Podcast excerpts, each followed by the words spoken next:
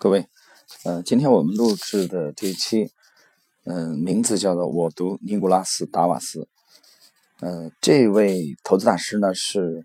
呃我们系列当中的非常另类的一位啊。为什么呢？因为这位是几乎是唯一的一位啊，从散户出身的投资大师啊。他并不像呃这个沃伦·巴菲特啊，并不像杰西·利欧莫啊，也不像威廉·奥尼尔啊，从一开始。他们当中的相当一部分呢，是从啊经纪行开始工作，或者说很快的就加入了，从早年就介入了这个证券这个行业。而尼古拉斯·达瓦斯呢，他的职业呢，本身的职业是一个舞蹈演员而已啊，也就是一个散户啊。那我们来看一看他的巨大的投资的成功的经历啊，给我们能带来什么样的启迪？先简单介绍一下这位尼古拉斯·达瓦斯。尼古拉斯·达瓦斯呢，一九二零年出生在匈牙利。然后，一九五一年来到了美国，啊，也就是一个新移民。那么他在一个国际职业舞蹈团担任呃其中的一个成员。然后呢，改变他一生的是发生在一九五二年十一月的一件事。啊，当时呢，他因为获赠了股票而获得了收益权啊，而这个收益权呢，呃，是获得了六千股。一个叫做布里兰德的股票的作为酬劳啊，当时的每股的这个价格是五十美分啊，这是在一九五二年，也就是我们的呃传主尼古拉斯达瓦斯三十二岁的这一年。但是购买了六千股这个股票啊，当时它的成本就是五十美分，以后呢，他就把这件事儿给忘了。然后呢，在两个多月之后呢，他第一次查看了一下这个股票的价格，呃，结果突然他大吃一惊，没想到这个股票价格已经上冲到了每股一块九毛美元，他几乎不敢相信这是真的了，迅速的卖出了股票，啊，这六千股股票帮他获利了将近八千美元，那么这件事情呢，对他产生了很大的刺激，啊，他开始迷上了这个。呃，股市的这个投资，也就是开始在从他本职的工作啊，舞蹈团的这个工作，演员巡回演出，呃之外呢，他花了精力开始研究股市。那怎么研究呢？他开始询问啊自己日常生活中认识的或接触到的人，看他们了解什么样的股票，呃或者说推荐什么样的股票。然后呢，他也把他开始尝试购买的股票的这些种类呢，股价呢，基本上界定在。一美元以下啊，我们知道他第一支的这个布里兰德，啊，他买的股价呢是介入的股价是这个五十美分嘛啊，所以就是他界定在加拿大的股票范围，因为那个就是关加拿大的一个矿业股票啊，矿业公司的股票，用我们现在的语言来翻译，就是他买的就是低价股啊，因为第一支给他带来好运的就是低价股，所以他就认为低价股能给他带带来好运，结果呢非常遗憾。嗯，他这样的选股的这个体系呢，呃，最终呢让他平均一周亏损一百美元，而且频繁的交易，他曾经一度呢持有二十五到三十只不同的股票，结果差不多过了一年之后，呃，并没有像第一支布里兰德一样啊来给他赚大钱，反而出现了亏损，呃，他对这个现象开始反省，那么决定改变策略。啊，他第二个策略是什么呢？开始订阅股市的，呃，业务通讯啊，各种这个股评啊，现在现在我们的现在的股评或者投资订阅服务啊，付费的。结果呢，他发现亏的股亏的钱呢，这个幅度呢继续在增加，而且订阅这些服务本身的这个收费是非常昂贵的啊，所以他觉得这个策略也是失败的，呃，所以放弃。第三步呢，啊，他开始去走进这个经纪人啊，股票经纪人啊，想以此来改变他这个许久没有获利的现状，但是同样是不满意。呃，在此其后呢，呃，那么时代美国的时代杂志呢，呃，曾经访问过他，那么他也回忆到。他第四步呢，是他他去开始阅读股市和伟大投资者的这个书籍，啊，他阅读了大概超过两百本这方面的书籍，呃，在了解了金融方面的相关知识之后呢，他决定更加专注于股票的基本面的分析，所以他开始研究公司的年报啊和内部交易，他开始了其他类型的研究，比如说啊华尔街非常流行的一些时髦的，呃比如说市盈率啊，比如说股票分级啊等等，在这个基础之上呢进行交易，然后呢他也开始研究呃基本面的其他的相关的一些因素。最终呢，哎，他找到了一只股票，这股票叫做琼斯拉夫林钢铁。他用每股五十二块五美元的价格购买了一千股该股的股票，然后把自己的全部身价啊三万六千七百五十美元全部买在了这个股票上。结果让他不敢相信的时候，这个股票的价格持续的下跌啊，最终呢，他是用每股四十四美元的价格止损割肉卖出了这个股票。他损失了将近九千美元，那等于说基本分析的这条路啊也失败了，啊亏损了九千美元。可是他的本金一共只有三万六千七百美元，啊这又是一个惨痛的损失。呃，那么这样的话，他回忆了一下，距离他第一支啊偶然的获赠六千股布里兰德股票，呃获利卖出，获利九千美元，已经过去了将近三年的时间。他尝试了。啊，多种的这个风格啊，他尝试了，呃，向别人打听消息啊，他尝试了订阅这个股市的这个服务啊，收费很贵的啊，股评啊，专家的这种服务，尝试了这个利用经纪人啊，尝试了这个股市的基本面的这个分析啊，最终都以失败告终。那么这个时候，他开始反省。那么，是否应该把按照股市自身的行行为啊，把这个作为他采取行动的依据？他已经开始意识到了，呃，这一点。那也就是时间呢，我们发现他已经是来到了啊，接近一九五五年的这个呃时间段。呃，这也就是说，嗯，我们的传主尼古拉斯·达瓦斯啊，彻底的开始改变策略。这是屡屡失败之后啊，他发现之前的这些全部都是呃没有行得通的。啊，时间有一些啊，这个时间有点有点啊，我的记忆有一些差异啊，我这边查了一下资料啊，不是这样的。啊，这个时候距离他，呃，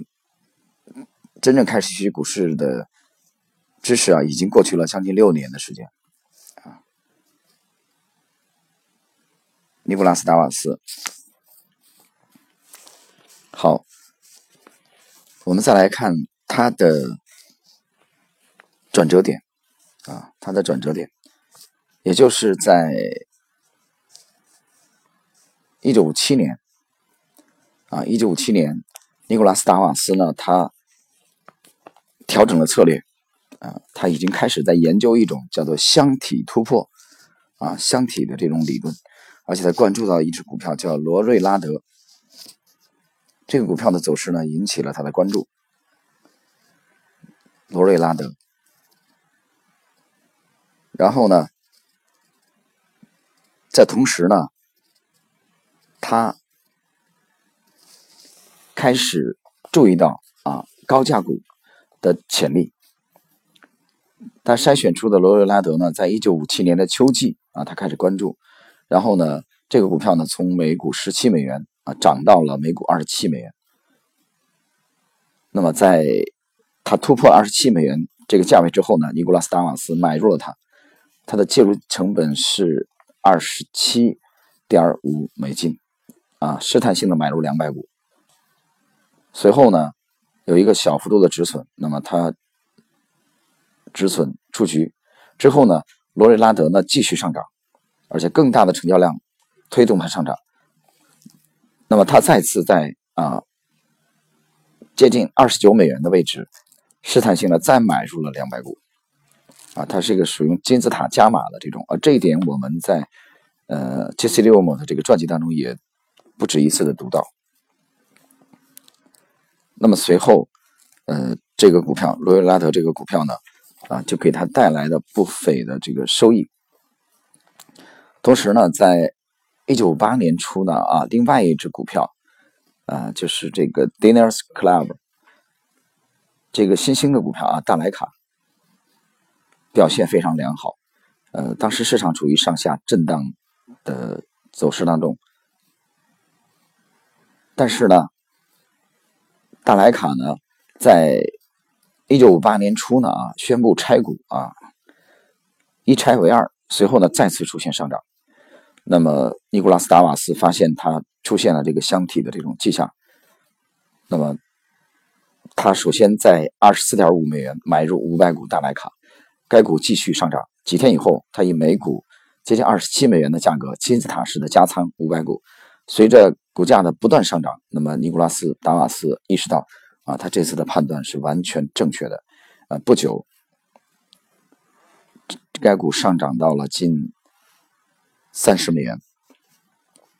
在四月份以后呢，它很快突破了四十美元的大关，大关，并且呃突破了四十点五美元。那么尼古拉斯达瓦斯呢，把自己的止损的价位提高到了三十七美元。呃，在四月份的最后一周，那么他。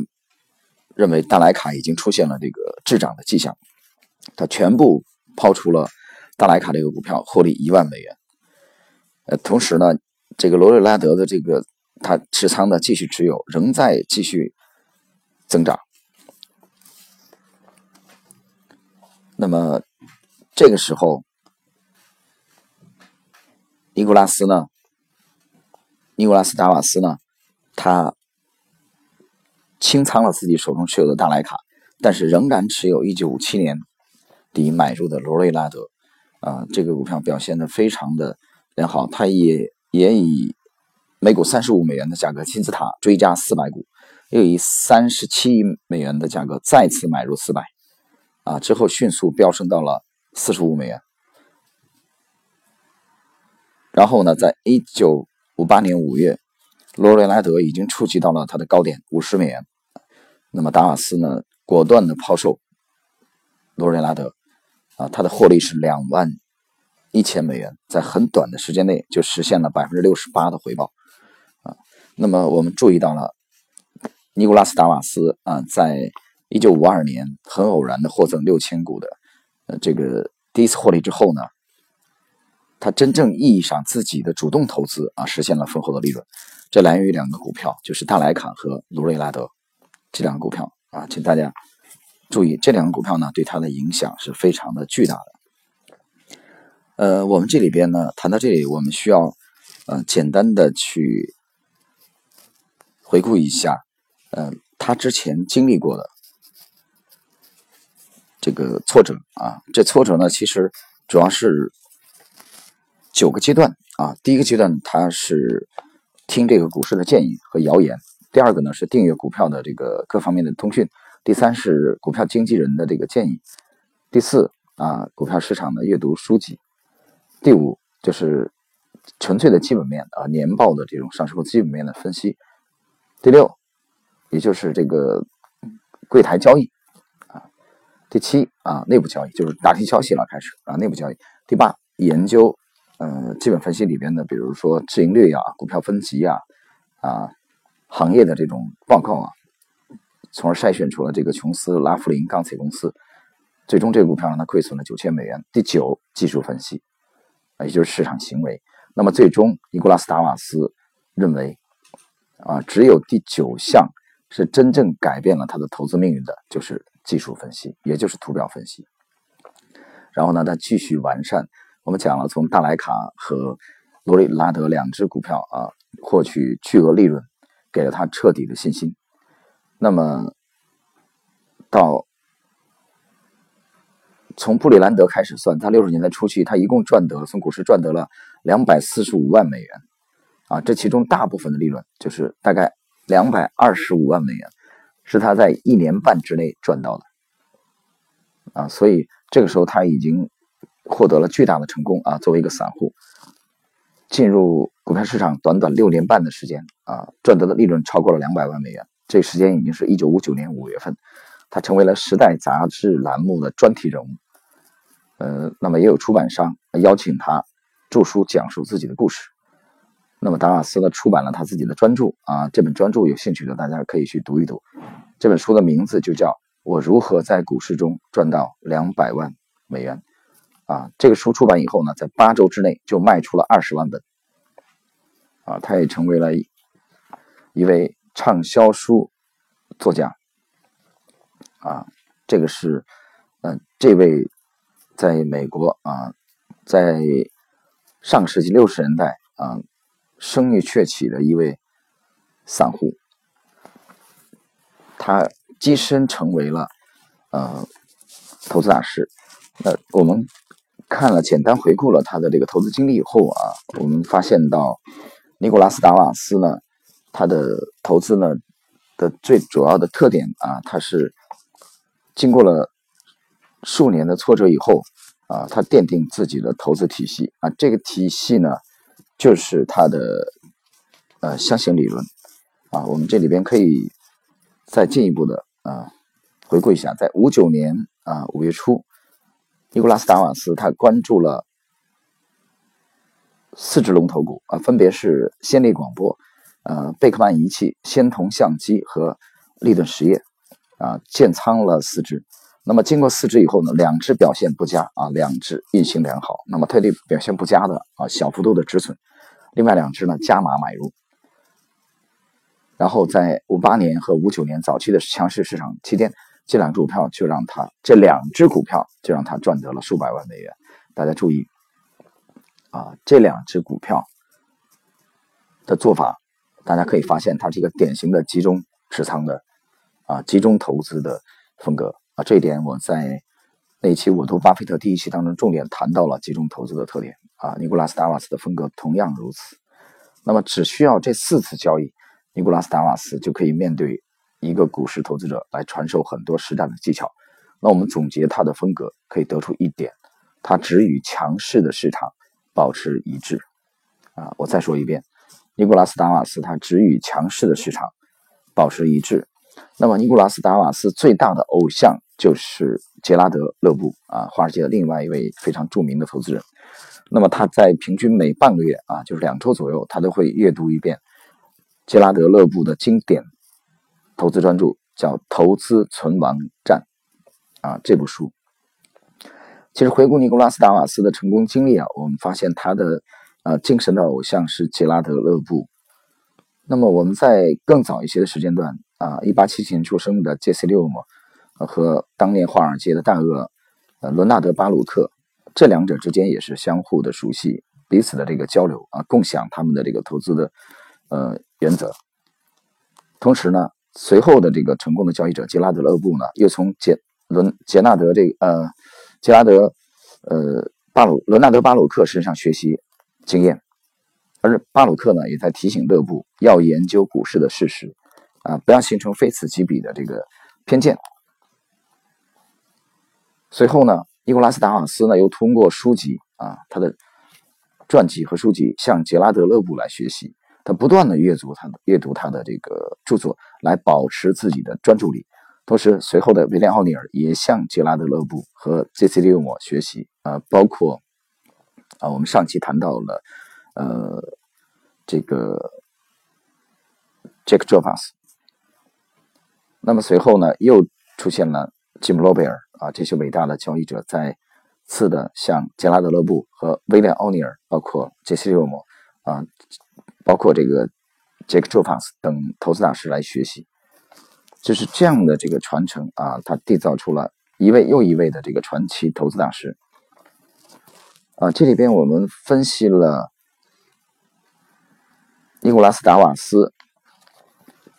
啊，他的这个投资的这个。生平之后，我们发现了他另外一个特点啊，除了他非常强的学习的能力，呃，坚韧不拔的意志之外，呃，另外一个特点就是他提炼出了自己的箱体交易的这个体系，而且严格的按照这个交易体系来交易啊。一旦他的这个箱体的交易筛选不出股票啊，他会保持空仓，而不是。进入市场来强行交易啊，这是非常非常重要的一点。嗯，职业的这个投资者的这个非常可贵的品质啊，这是尼古拉斯达瓦斯给我们的这个启发。也就是我们其实啊去复盘一下他的这个箱体的理论啊，箱体的理论，我们发现他的箱体的理论是一个上升的箱体啊，同时呢，他并没有遵循啊另外一个更显著的理论，也就是说他。从自己成功的经验当中提炼出了箱体理论，并且严格的恪守这个准则，啊，无论是熊市还是牛市，那么这其中呢，可能在熊市当中呢，没有吻合箱体理论的股票的过程中呢，它会保持长期的空仓和耐心的等待，啊，就像鳄鱼捕食一样的。那么一旦出现了标的，它就会全身心的介入，迅速的捕捉自己的目标。然后呢，来获取利润啊，所以也就是说，除了这个止损啊等这些传统的这个措施以外，让他成功的是箱体，用这个箱体来观察箱型范围内股票的价格的这个波动啊。同时呢，尼古拉斯达瓦斯呢对股票上涨的价格的潜在原因啊一点都不关心，他只是用一个又一个亿的箱体。来观察哪些股票可能在市场周期当中脱颖而出，成为新的领涨股啊！这是他整个的这个尼古拉斯达瓦斯箱体理论的精髓。那么，在箱体理论筛选不出任何股票的时候，他会坚定的待在场外啊，等待让市场形成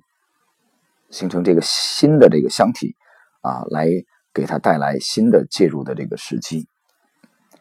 好了，那么我们简单的呃回顾了尼古拉斯达瓦斯的投资经历之后，呃，也希望大家呢可以有时间去读一下他本人的原原著啊，我如何在股市当中啊赚取了两百万美元啊。这部书呢已经有了这个中文版的翻译啊，中文版的翻译啊，但这部书我并没有完整的读过。呃，我讲了，今天这位投资大师呢，是我们这个系列当中呢，可能几乎是唯一的一位啊，从业余的散户成长为投资大师的人物。那么他的经验啊，包括早年走过的这些坎坷的曲折的这种道路啊当中的一些教训，同样值得我们深深的思考和借鉴。好了，今天这一期的啊，我读尼古拉斯达瓦斯啊这个专辑呢，就到这里。呃，也希望大家。关注喜马拉雅手机 APP，呃，其中千帆人如来的节目啊，对我们这个系列的节目有什么样新的建议啊？大家可以与我互动和交流。好了，今天就到这里，我们下期再聊，谢谢各位，再见。